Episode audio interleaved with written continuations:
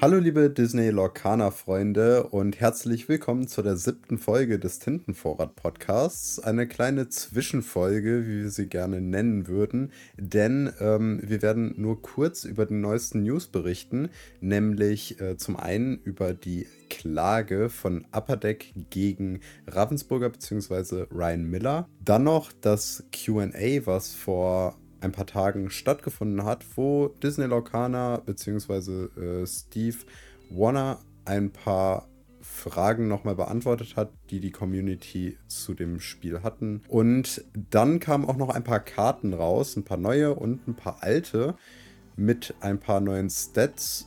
Ja, und zuallererst haben wir mal was, was ähm, wahrscheinlich oder hoffentlich ihr nur bei uns als erstes hört. Und zwar ganz brandaktuell Lorcaner bzw. Ravensburger mit Disney Lorcaner, die werden tatsächlich auf der Gamescom sein. Gamescom kennt ja wahrscheinlich jeder, ist ähm, eigentlich eine Videospiel- und Computerspielmesse, die größte da seiner Art auf der Welt. Und ähm, jetzt nach der Pandemie haben die sich auch ähm, so ein bisschen dem Brettspiele ähm, ja, geöffnet und tatsächlich wird Lorcaner dort sein. Und außerdem, ähm, ich glaube, Raphael möchte euch da auch noch was erzählen wir hatten, weil wir ja schon ein bisschen früher davon Bescheid wussten, auch nochmal so ganz sneaky im Discord gefragt, was die Leute denn davon halten, ähm, ob das dort stattfinden wird, ob Ravensburger denn dort vor Ort sein wird. Und viele dachten, nee.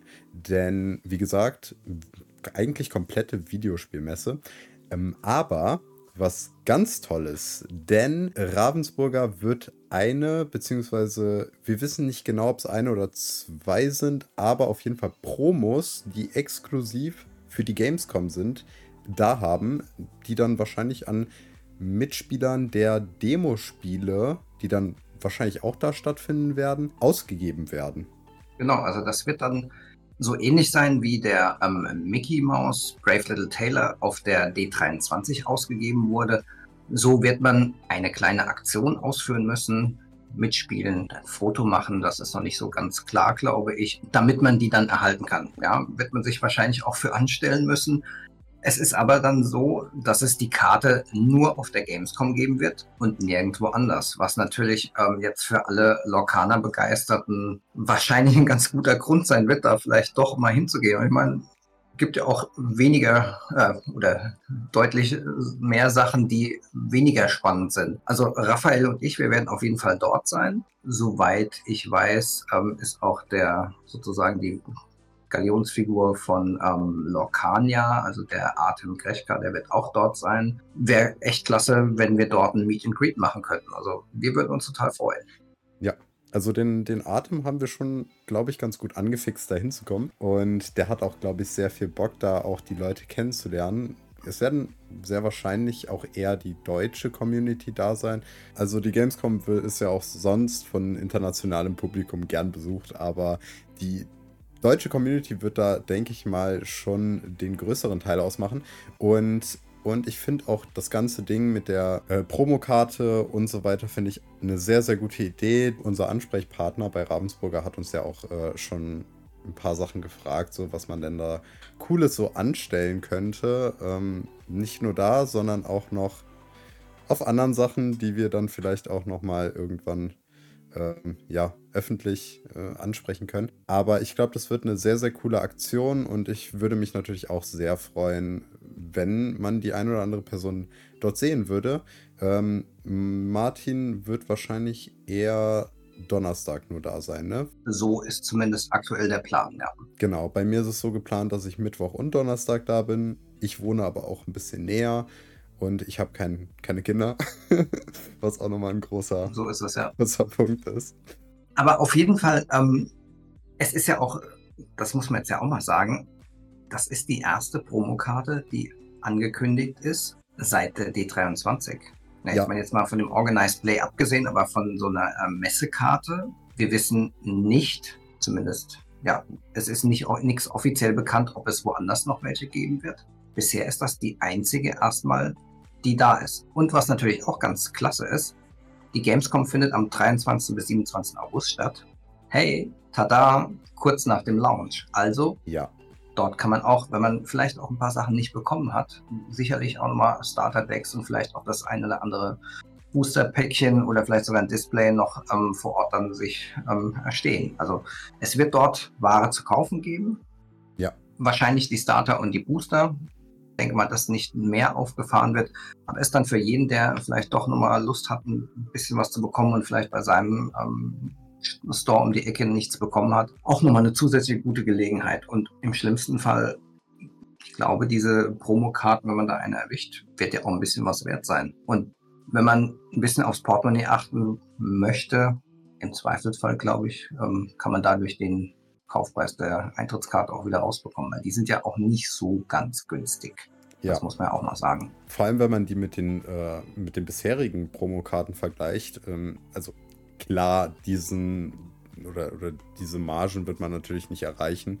Ähm, das ist einfach ein Early-Produkt, was das ist halt so ein Ding, was früh rauskommt, wovon sehr, sehr wenige Bescheid wissen. Und wenn man es dann hat, dann ist man halt der Glückliche. Aber die Amerikaner werden das haben wollen. Also da gibt es sicherlich ähm, viele Sammler, die auch bereit sind, da ein bisschen was für, zu bezahlen. Nicht, dass ich jetzt jemanden ermutigen möchte, die zu verkaufen, aber wenn man ein bisschen drauf achten möchte oder muss, dann ist das vielleicht eine gute Sache, ein echt tolles Event mitzunehmen und trotzdem nicht zu tief in die Tasche greifen zu müssen. Ja, ich habe heute noch einen Post äh, äh, hochgeladen, wo ich gesagt habe, freut euch auf morgen, denn da passieren tolle Sachen. Ähm, ja, bin ich mal gespannt. Ich habe auch eine Umfrage gemacht, äh, was die Leute denken, was es ist.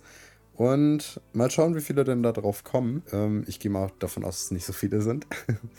ähm, aber. Wir werden es dann beim nächsten Mal berichten. Genau. Ja. Also, das sind Hot News.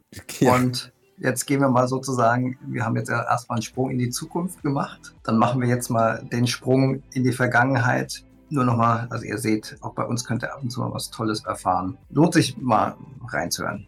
Genau. So, letzte Woche ähm, oder die Woche davor war das ja schon, gab es ja eigentlich lange, lange Dürrezeit mit News. Hatten wir auch so in unserer Folge so ein bisschen gesagt. Ja. Und dann kam just irgendwie ein paar Tage hinterher ähm, die Meldung, dass ähm, die Firma Upper Deck, Ravensburger und speziell auch ähm, Ryan Miller verklagen möchte. Also dass sie da eine Klage eingereicht haben, weil sie sagen schlicht und einfach, ähm, Ryan Miller hat im vollen Wissen und in Zusammenarbeit mit Ravensburger, die, sie, die ihn noch dazu ermutigt haben, eine, die Spielidee von einem Spiel, was sie entwickelt haben, was sich Rush of Icor nennt. Genau, Rush of Icor. Ja. Habe ich, hab ich auch in ähm, einem Video dazu ein bisschen falsch ausgesprochen. Ja. Aber gut. Könnt ihr mal Raphaels Video anschauen. Das hätten die geklaut im vollen Wissen und das wäre eine Carbon Copy, so wie es heißt. Also ein Abklatsch. Und sie wollen jetzt, dass sie da Schadensersatz bekommen für zukünftige Gewinnausfälle und ähm, wollen sogar den Start verzögern. Das, Was denkst du dazu? Ja, also wie gesagt, ich habe in meinem letzten Recap, das äh, heute zum Zeitpunkt der Aufnahme rauskam, auch drüber gesprochen. Mm, also in der Klage geht es ja im Prinzip darum, dass Ryan Miller vorher bei Upper Deck beschäftigt war und dort mit einem Team von Upper Deck Mitarbeitern ein Spiel, nämlich Rush of Ecor, entwickelt haben soll. Und grundlegende Mechaniken dann mit zu Ravensburger mitgenommen hat. Der springende Punkt hierbei ist, dass äh, Ryan Miller kurz vor Beendigung von Rush of Ecor den Vertrag mit Upper Deck gekündigt hat und dann zu Ravensburger gewechselt hat. Ähm, dort dann mit dem Ravensburger Team im Prinzip Disney Lorcana entwickelt hat. Ende April kamen dann die Regeln raus und Upper Deck dachte sich dann wohl, äh, dass das irgendwie sehr ähnlich zu ihrem Spiel sei und hat angefangen, dann diese Klage oder diese Anzeige zu schreiben. Was halte ich so jetzt ganz davon? nebenbei haben sie irgendwie eine Woche vorher das Patent für das Spiel eingereicht. Also, ja, genau. Na, ich bin kein Jurist, ich kenne die ähm, Hintergründe nicht, aber klingt schon so ein bisschen sketchy, so, oh, ja. machen wir mal. Das wird sich jetzt sicherlich alles klären. Das amerikanische Rechtssystem ist sicherlich nicht unser ähm, Metier und unsere Stärke. Ähm, ja. Und wir werden das einfach abwarten müssen. Ich glaube nicht, dass es zu einer Verzögerung kommt. Dafür ist das ähm, Zeitintervall doch so klein, so was man in ein paar Berichten gehört hat. Ich, wir werden ein paar Artikel und Videos verlinken. Man sollte sich nicht zu viele Gedanken drum machen, denn erstens, es ist äh, ein, ein unglaublich kompliziertes Thema. Die oder beide Parteien haben sicherlich äh, ihre, ihre richtigen Punkte. Also es gibt, also es ist immer eine Grauzone ähm, ein bisschen schwierig durchzuschauen. Deswegen müssen wir wirklich einfach auf das Ende des Gerichtsprozesses warten. Äh, zu dem Thema, dass Upper Deck das Spiel oder den Spielrelease verzögert, habe ich auch nochmal in meinem Video gesagt, das ist unglaublich schwierig, weil Upper Deck muss im Prinzip beweisen, dass sie mit einer sehr, sehr hohen Wahrscheinlichkeit diesen Gerichtsprozess gewinnen werden. Und das sieht aktuell sehr, sehr schwierig aus. Zumindest von dem, was ich gehört habe von, äh, von ja, äh, Anwälten und so weiter, die sich das Thema angeschaut haben. Und deswegen, ich würde mir da nicht allzu viele Gedanken machen. Noch ein weiterer Punkt ist, solche Gerichtsprozesse enden meistens damit, dass es eine außergerichtliche Einigung gibt, wo dann die eine oder andere Partei der anderen Partei Schadensgeld zahlt. Fertig. Ähm, das es oft und ich würde mir da jetzt nicht allzu viele Gedanken machen. Ravensburger wird, glaube ich, nicht zulassen, dass das Spiel sich verzögert und wie gesagt, es ist unglaublich schwer, das überhaupt hinzubekommen. Äh, Gerade in dieser Zeitspanne, wie du schon meintest. Also, ja. mein Tipp ist einfach, ich, ich habe nämlich auch gehört, dass viele Leute, und ich kann es irgendwo verstehen, ihre Bestellungen äh, storniert haben von Disney Lorcana und gesagt haben, hey, pff, das ist mir alles zu, zu heiß, hier würde ich jetzt, äh, würde ich jetzt raussteigen. Ähm, ist nicht so mein Ding. Macht, was ihr wollt, aber ihr braucht euch da nicht allzu viele Gedanken machen. Das sind zwei große Unternehmen, die sind, wie man so sagen kann, äh, erwachsen und die regeln das schon. Ähm, zumindest Upper Deck hat ja auch eine ganze Menge Erfahrung mit Klagen, sowohl im Gewinnen als vor allem aber auch im Verlieren. Ja, da. Also von das, daher. Ähm, das ist ein Thema, da würde ich mir wirklich. Upper Deck ist kein unbeschriebenes Blatt, was Probleme mit, äh, mit Unternehmen angeht. Das heißt, meine persönliche äh, Meinung dazu ist auch, dass es wahrscheinlich eher nichts wird. Ähm, das, was die sich da erhoffen. Ähm, aber wie gesagt, wir, wir warten ab und überlassen es den Profis. Genau. Es ist ja deren gutes Recht, ähm, das ihr Recht einzufordern und das wird dann auch irgendwie entschieden. Gut. Genau. ähm, springen wir rüber zu der, der Frage- und Antwortrunde, die Ravensburger äh, bzw. Disney Locano oder Steve Warner äh, mit der Community veranstaltet hat. Ähm, die hatten einen Twitter-Post rausgehauen und meinten, hey, stellt uns unter diesem Twitter-Post eure Fragen zu aufgekommenen ähm, ja, Spielfragen zu Disney Lorcana. Schreibt sie rein und dann am nächsten Tag würde dann Steve Warner äh, diese Fragen beantworten. Ich denke, Ryan Miller hat gerade genug zu tun. ähm, dementsprechend, ja, was war denn so die Fragen, die dir ins Auge geschossen sind? Erstmal so für ähm, eigentlich eine total simple Frage, auf die ich aber nicht gekommen wäre. Hat einer gefragt, hey, wie sieht denn das eigentlich mit den Karten aus, die wir kennen, wo wir aber noch gar nicht wissen, wie viel Lore haben die? Oh ja. Sei es jetzt der grüne Aladdin, Prince Ali, hat ein Lore, ist bestätigt.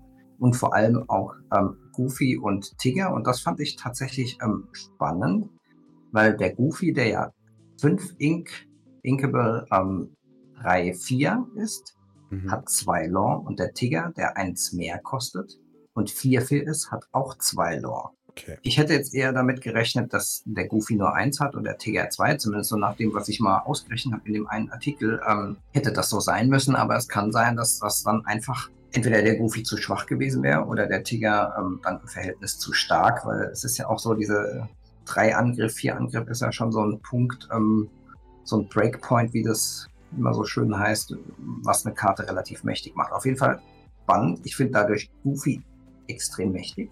Ja. Das hat man gesehen. Mit dem Goofy hat er auf dem ersten französischen Turnier ähm, jemand gewonnen. Da haben die den auch mit zwei Lore gespielt. Und da hat er wohl richtig abgeräumt. Also das scheint echt jetzt so ein bisschen Sleeper OP zu sein. Also mal schauen. Aber ist mhm. zumindest in meinem Ansehen deutlich gestiegen. Und der Tiger ja. gefallen. Ja. Und die letzte Karte war noch ähm, die Lady Tremaine, also die böse Stiefmutter von Cinderella. Und das war ja schon eine echte Überraschung, Raphael, oder? Ja, das war schon so ein bisschen ein Griff ins Klo. Also zumindest von dem, was man so gedacht hat. Die, die hat doch nur ein Lore. Nicht drei, wie wir angenommen haben, weil, hey, sechs Ink, nicht inkable.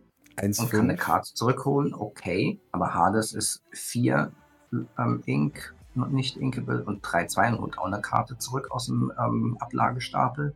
Ja, und wenn man die dann so mit Sachen wie oder mit Karten wie Moana vergleicht, ähm, wie es ja auch im Discord oder gemacht Stitch. wurde. Moana ist inkable, kostet 5, hat 1, 6, also doch noch eine Willenskraft mehr drei Lore und nochmal einen viel intensiveren Effekt. Wobei der Effekt ist natürlich ähm, sozusagen ja abhängig von dem Board State, also was man halt liegen hat. Wenn du keine Prinzessin auf dem Board hast, dann ist die Moana auch nicht ja. viel wert. Ja, das stimmt, das stimmt. Aber ich meine, selbst ohne den Effekt mit den drei Lore und einer Willenskraft mehr und einmal äh, eine Ressource weniger und noch Inkable, das sind schon ein paar, mehr, ein paar Punkte, wo man sagen ja. könnte, ja, aber. Also es muss andersrum extrem mächtige Zaubersprüche geben, die dann die genau. ähm, Lady Tremaine so wertvoll machen, dass sie da von den Stats her so heftig abgestraft wurde. Ja, und davon gehe ich halt auch aus, dass dann in, dass dann in Grün halt auch wirklich nochmal eine Bombe kommt, ne? wo man sich denkt, okay, das will ich wirklich mit äh, Lady Tremaine wieder zurückholen. Das, ja. das, ist, das ist das, was erklärt, warum die nur ein Lore hat und äh, die ja. restlichen Stats. Und es wurde ja zumindest, hat auch einer gefragt, ob es ähm, Board Clears geben wird, um sozusagen die Decks, die am Anfang mit vielen kleinen ähm, Charakteren rauskommen, zu stoppen. Und das wurde bejaht. Es wurde nicht gesagt, ob es jetzt im ersten Set ist oder im zweiten oder im dritten, aber es wurde ganz klar gesagt, sowas wird es geben. Ja. Und damit gehe ich von aus, dass es irgendwann in den ersten zwei bis drei Sets dann auch schöne Board Clears, also Board Clears für die, die nochmal nicht so ganz drin sind, sind Zaubersprüche, die einen Flächenschaden machen sozusagen und ein, zwei oder drei Schaden auf mehrere Charaktere gleichzeitig machen ja. oder Schaden verteilen können. Also du hast zehn Schaden und verteilt sie auf beliebige Charaktere oder einfach der ultimative Board Clear ist halt alles weg. Ja. Das wäre sozusagen der ultimative Board Wipe, wie man es dann sagt. Ja, und das war übrigens unser, äh, unsere TCG-Begrifferklärung für diese Folge. die wollten wir jetzt in jede Folge einbauen. Da wäre die erste. Ähm, ich werde mir übrigens nochmal so ein kleines, ähm, ja, eine kleine Sektion überlegen, wo man vielleicht vorher und nachher Musik reinpackt. Äh, wenn dann irgendwie so, so eine Erklärung kommt. Zum Beispiel, wenn Ariel äh, hier diesen Vogel fragt, ähm, wie die Sachen heißen oder wie etwas Bestimmtes heißt, dass man das vielleicht so einbaut, ne? Und dann fangen wir an, irgendwas zu erklären. Ich lasse deiner Kreativität da freien Lauf. Wir schauen mal. Be my mal. guest.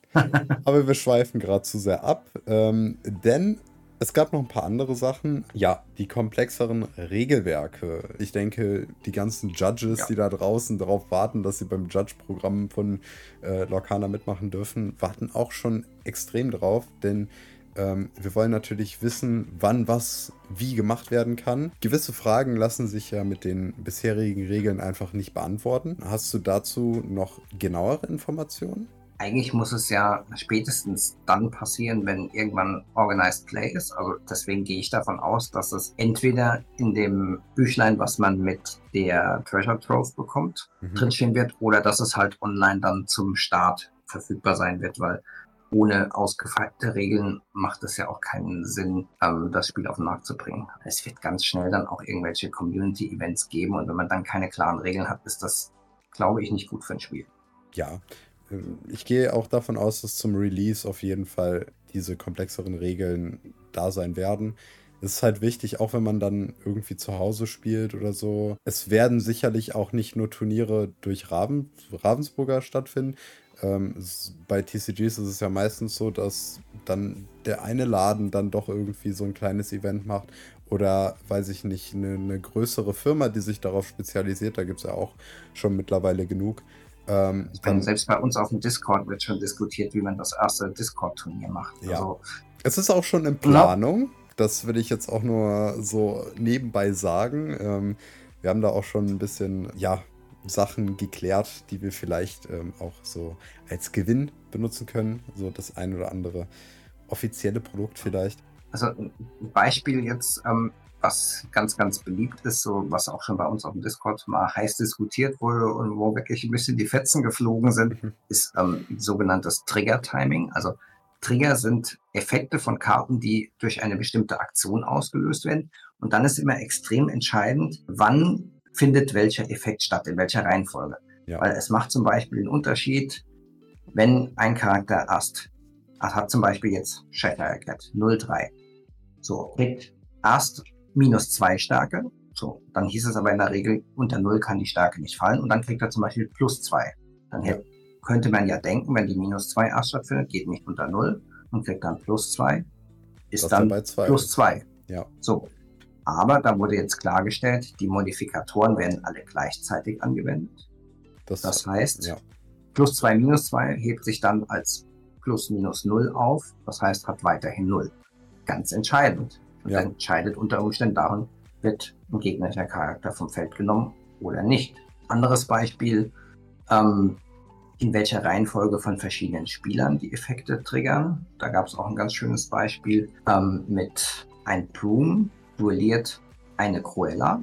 Die wird dann ähm, gebannigt, also verbannt und in den Ablagestapel gelegt. Und die möchte dann, weil sie ja in einer Challenge gebannt wurde, ähm, den Mickey Sorcerer, der auch gleichzeitig auf dem Feld liegt und der dann für den Broom extrem wichtig ist, auch runternehmen beziehungsweise auf die Hand des Gegners zurückspielen. Und jetzt ist die Frage, geht der Broom erst auf den ähm, Friedhof, also in den Ablagestapel, um dann von dort wieder durch den Effekt von Mickey auf die Hand zurückgenommen werden zu können? Oder geht der Mickey erst auf den Abla äh, in die Hand zurück und der Broom bleibt dann im Ablagestapel?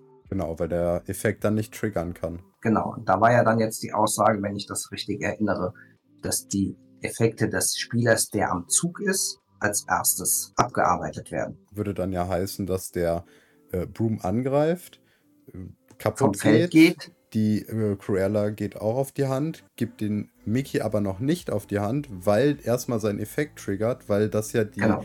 die Runde des Spielers ist, der angreift. Das heißt, Mickey und ja. Brooms Effekte aktivieren sich als erstes und dann als letztes die von Cruella. Mickey geht trotzdem auf die Hand, aber auch eben der Broom weil Mickey halt Vorrang hat. Und das wäre natürlich, wenn jetzt das sozusagen in der Reihenfolge der Karten, wie sie ausgespielt wurden, das gibt es ja auch in manchen Spielen, ja. der Fall wäre. So ist ja bei Hearthstone zum Beispiel, da ist es in der Reihenfolge, wie die Karten ja. aufs Brett gelegt wurden. Das ist das, was ich in der letzten Folge als Kette erklärt habe. Ähm, genau. Wenn du eine Karte spielst, dann darauf der Gegner eine Karte von sich ausspielt, dann du eine Karte von dir ausspielst oder vielleicht sogar zwei Karten von dir ausspielt, dann erschafft man im Prinzip eine Kette an Karten und die wird dann in den meisten Spielen rückwärts ähm, abgearbeitet. abgearbeitet. Das heißt, ja. die letzte Karte, die gespielt wurde, wird als erstes aktiviert, dann die vorletzte, dann die davor, dann die davor, bis man zur ersten Karte wieder an äh, wieder kommt. Bei Lorcana ist es tatsächlich dann halt eben komplett anders, denn alle Karten des aktiven Spielers werden als erstes abgearbeitet und dann die des Gegners.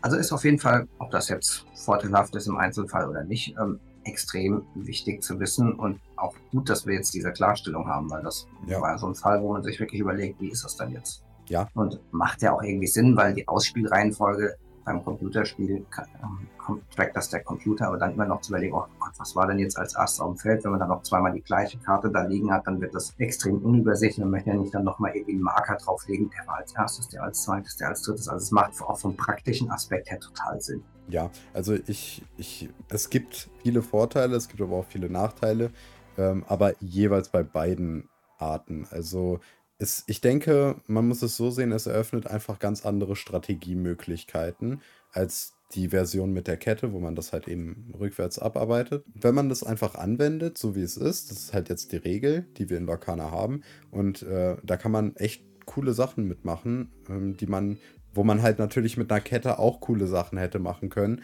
Aber wir haben halt eben jetzt dieses Regelwerk und muss man jetzt kreativ werden. Vielleicht ein bisschen diese, diese Regeln ausnutzen.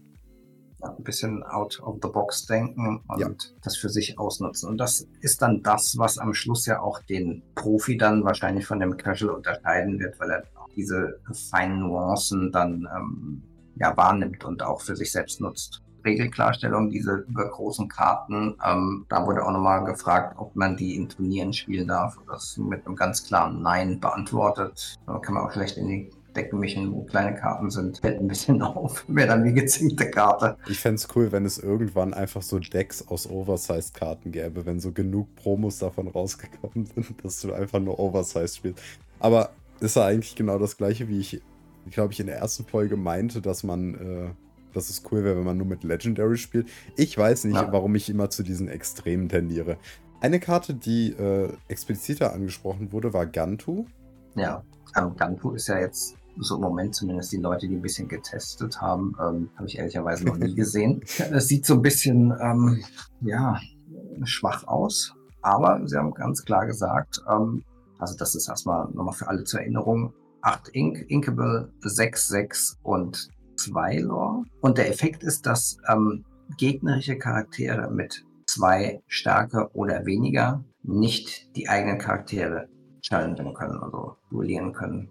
Genau, richtig. Das heißt, der Gegner kann deine Charaktere nicht mit Kosten 2 oder weniger Charaktere angreifen. Und da denkt man so, ja gut, wenn der andere aber zehn auf dem Brett hat, dann will er sowieso nicht meine Challenge, sondern questet halt, ähm, damit er gewinnt. Aber sie sagen, das wird wahrscheinlich trotzdem relevant sein, zumindest in der weiteren ähm, Entwicklung des Spiels, weil wir als Ausspieler des Gantu entscheiden können, welche Charaktere mit welchen sich duellieren. Ja. Von daher ähm, sind wir mal gespannt. Bisher hat die Karte noch nicht so richtig den Einzug in die Meta, soweit man davon überhaupt sprechen kann, ähm, gefunden.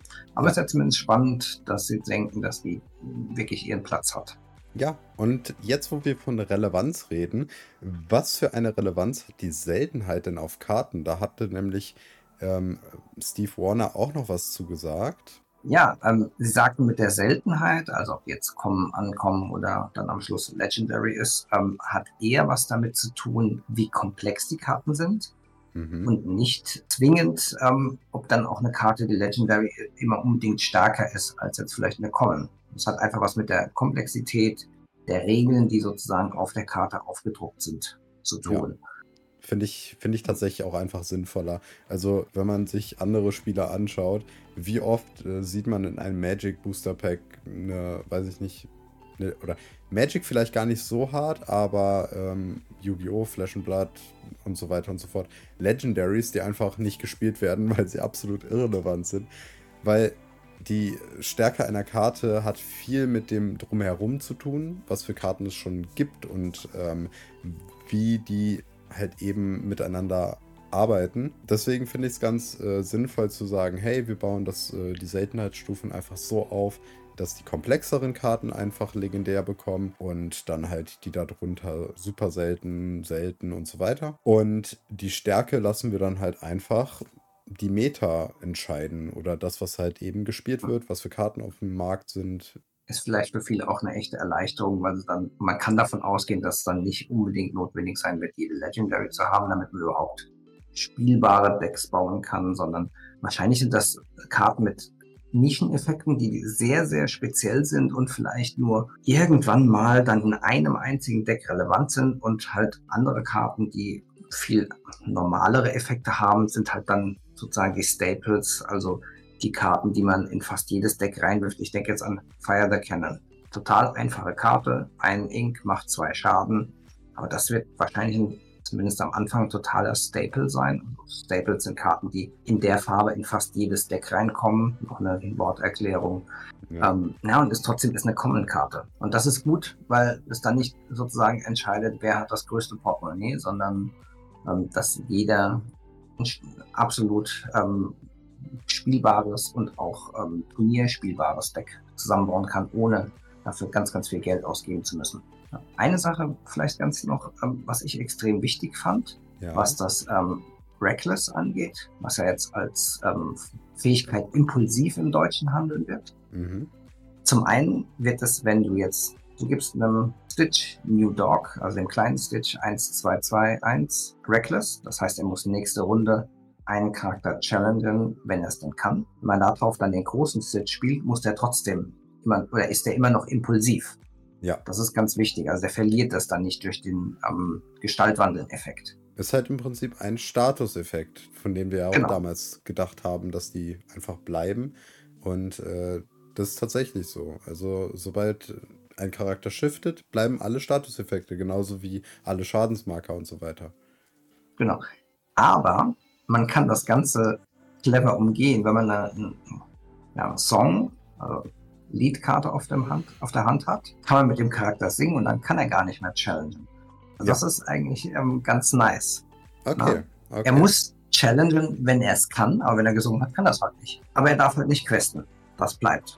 Ja, das fand ich halt super spannend. Ja, und äh, dann kamen noch ein paar Karten raus. Wie wir schon meinten, wir hatten dann doch noch ein paar mehr Infos zu bereits bestehenden Karten. Wir haben äh, zum Beispiel auch Timon und Jago, da haben wir zwei volle Bilder bekommen, Mhm. wo auch die Stats, die bei diesen abgeschnittenen Post von Ravensburger gefehlt haben, äh, dann halt im Endeffekt gesehen oder sehen konnten. Timon ist zum Ja. Beispiel ein 1-1-2er Charakter mit einem Lore und Jago ein 3-1-4er mit einem Lore. Genau. Und bei die Fähigkeiten, also beim Timon war es ja bekannt, der heilt einen Charakter um einen Punkt, wenn er aufs Feld kommt. Und der Jago ist tatsächlich so, dass er, wenn er sich ähm, erschöpft, einen anderen Charakter impulsiv geben kann. Was auch spannend sind, sind die Stats oder zumindest die Lore-Punkte, die wir für Sergeant Tips und Cerberus bekommen haben. Mhm. Ähm, waren dann jeweils 1. Ist, glaube ich, okay. Ja, bei Sergeant Tips ist klar, dass so gibt es ja jetzt fast von jeder Farbe einer mit 221. Kein Ja. Text. Ja. Cerberus hatte ich ja auch mal durchgerechnet, hätte eigentlich rein rechnerisch gar kein Lore haben dürfen. Macht den jetzt nicht Aber- unbedingt schlecht. Nee, macht ihn ähm, auf jeden Fall above average, wie man so schön Ja. sagt. Also ist besser als so der Durchschnitt. 5, 5, 6, 1, das ist schon ein ordentlicher Body. Also ja, gute Finde ich- Karte. Finde ich aber gut für den Charakter. Auf jeden Fall. Ja, absolut. Ja, und dann Yes. haben wir noch äh, zwei unglaublich coole Karten bekommen, wie ich finde. Ähm, die eine ist Genie bei der Arbeit. Den haben wir bekommen als eine Sagengestalt mit äh, 6, 3, 4 und 2 Lore. Äh, nicht inkable. Klingt ja erstmal nicht so super, aber hat zwei extrem gute Sachen noch auf dem Spieltext. Ja, zum einen haben wir Evasive, also Wendig. wendig, genau. Ähm, bedeutet, er kann halt im Prinzip nur von wendigen Charakteren ja, herausgefordert werden. Und äh, eine tolle Fähigkeit, nämlich wenn man diesen Charakter spielt, kann man die, kann man einen, einen Charakter, Einen Charakter. Ja. Entweder einen eigenen oder einen gegnerischen. Einen also Gegner- Character. genau auf die Hand des jeweiligen Spielers zurückgeben, was cool ist. Ja, ist ja eigentlich so ein gezielter Effekt von der Cruella, die Mhm. auch eine Karte zurückgeben kann. Und das kann man direkt beim Ausspielen. Also man muss nicht warten, bis die dann irgendwann in der Challenge vom Brett genommen wird, sondern man spielt den aus. Kann, was weiß ich, zum Beispiel ist da ein Mickey, Brave Little Taylor, der nächste Runde das Spiel entscheiden würde. Sagst du, äh, äh, weg mit dir, du gehst zurück auf die Hand, dein Gegner muss wieder acht ähm, Tinten dafür bezahlen und du hast die Chance, ähm, auch als Evasive-Charakter ordentlich nochmal Lore einzusammeln. Nicht Inkable ist jetzt nicht toll, aber ich glaube, aufgrund der Stärke, wenn man vergleicht, vorhin haben wir angesprochen, Goofy hat 5 Ink, 3, 4, 2 Lore und Evasive und sonst nix. Ja. Für eine Tinte mehr kriegst du noch diesen unheimlich starken Effekt dazu, mit halt dem Abschlag, dass du ihn nicht im Tintenvorrat spielen kannst, aber ich glaube, das ist auch eine Karte, die möchte man wirklich lieber ausspielen. Ja, auf jeden Fall. Und eine andere Karte, die man auch unbedingt gerne ausspielen würde, meiner Meinung nach auch alleine schon wegen dem unglaublich schönen Artwork, haben wir. Ja, ja, da haben wir, das ist ja auch schon mal so ein bisschen geleakt worden, diese Beast Wolfsbane. Ich habe jetzt den deutschen Namen gar nicht parat. Also ähm, das Beast, und das war ja diese Ankündigung aus diesem ähm, Buch von der Trove, dass es da eine Kombination mit der großen ähm, Tinkerbell geben wird, die wohl relativ mächtig ist, aber jetzt haben wir zumindest den einen Teil, das sind fünf ähm, Tintencharakter, nicht Inkable, 4-4 und Mhm. hat ähm, Rasant, also Rush. Das heißt, er kann in der gleichen Runde, in der er ausgespielt wurde, einen Charakter herausfordern. Ja. Das ist natürlich super stark. Ähm, weil er ja nicht muss. Hat also sozusagen die ähm, Taschenuhr vom weißen Hasen gleich mit im Gepäck und kann direkt loslegen. Und neben den zwei Lore hat er auch noch als Kartentext Brüllen. Wenn du diesen Charakter ausspielst, werden alle gegnerischen beschädigten Charakter oder die Schaden haben, ähm, erschöpft. Ja, also alle Charaktere, wo Schadensmarker drauf sind. Genau, alle gegnerischen geschädigten Charaktere werden erschöpft, wenn du diesen Charakter aufspielst. Also das ist schon ein Hammer. Ich hatte ehrlicherweise diesen Textbox ähm, beim ersten Mal anschauen überlesen und fand den schon nicht schlecht. Aber so, so ist, ist er echt gut. Ja, eine andere Hausnummer. Und es ist eine Legendary. Der widerlegt halt so ein bisschen, dass die Legendary-Karten nicht super mächtig sind. Ja. Der ist nämlich Legendary. Genau, Genie, ähm, davon abgesehen, war super rare. Ja. Und dann haben wir jetzt noch zwei weitere Karten gesehen. Das waren jetzt beides ähm, Smaragd-Karten, mal ganz davon abgesehen. Das haben wir, glaube ich, ganz vergessen zu sagen. Ja. Ähm, endlich mal Smaragd-Karten und gleich echt hammermäßige dazu. Und dann gab es noch ähm, zwei Karten von Amethyst. Genau. Einmal der obligatorische ein, äh, ein Tintencharakter 2-2, ein Lore, Archimedes. Genau, unsere Goons in Amethyst im Prinzip. Genau. Und der zweite ist aber deutlich spannender. Ja. Und ist halt auch ein echt ähm, toller Charakter, wie ich finde. Ja. Rafiki, der Mist mysteriöse, oh, ich kann es Geheimnisvolle nicht. Weise. Geheimnisvolle Weise, genau. Der kommt auch nicht inkable mit, äh, kostet 3 Lore und hat 3-3. Drei Tinten, und, nicht 3 Lore. Äh, kostet 3 Tinten und äh, hat 3-3 ein Lore. Und er kommt mit der Fähigkeit oder mit dem Schlagwort rasant. Also im Prinzip er kann auch direkt in Action treten, sobald er ausgespielt wird. Nochmal zur Klarstellung, nur challengen, wenn er ausgespielt wird. Äh, ich erinnere mich an ein paar Matches, wo wir, glaube ich, auch schon mal ja, ja. aus Versehen damit gequestet haben. Aber tatsächlich rasant challengen. Ähm, aber was auch an sich sehr cool ist. Ja, der ist eine ähm, Ankommen mhm. und hat Traumgestalt, Mentor, Magier. Mentor gibt es ja auf jeden Fall schon noch den ähm, blauen Ingenieur 2.6 für 6, ähm, dessen Name mir gerade entfallen ist. Äh, der Vater von Bell. Äh, Bell, ja. Oder Maurice. Stimmt, Maurice. Maurice Und sonst gibt es, glaube ich, ähm, einen Mentor. Ähm, mal spannend, was also die Mentoren machen. Die Folge war dann jetzt wohl auch noch mal ein bisschen länger, als wir geplant hatten. Ähm, das war jetzt so ein bisschen die kleine Übersicht über alles, was ja in den letzten paar Tagen noch passiert ist, seit, dem letzten, seit der letzten Aufnahme. Und ja, es war jetzt so eine Zwischenfolge. Wir gucken, dass wir jetzt äh, bald auch nochmal die nächste dann nochmal raushauen. Ähm, Versuche ein bisschen schneller im Schnitt zu sein. Da muss ich äh, mich selber leider ins Spotlight stellen, dass ich dafür verantwortlich bin, dass es nicht so schnell ging. Ähm, aber ich bin ein bisschen per perfektionistisch. Ich werde es abbauen und ähm, so, dass ihr auf jeden Fall die Folgen ein bisschen, ja, regelmäßiger bekommt. Und dann, ja, bin ich mal gespannt, was wir nächste Woche nochmal an neuen News bekommen. Wenn ihr zwischendrin ähm, nicht genug von uns bekommen könnt, dann, ja, Raphael, wo können wir dich finden? Ja, äh, mich findet ihr bei Instagram und Twitter als Lorcana Germany und in unserem Discord natürlich, ähm, aber auch auf YouTube als The Great Illuminary. Da poste ich regelmäßig Videos. Ähm, auf Twitter bin ich am meisten unterwegs und auf Instagram versuche ich auch täglich Posts zu machen, Umfragen zu starten ähm, und ja, einfach zu gucken, dass ich präsent bin, solange es noch nicht so viele Infos zu Lorcana gibt. Und wenn es dann mal Infos gibt, erfahrt ihr sie natürlich auch sehr zeitnah bei mir auf den Kanälen.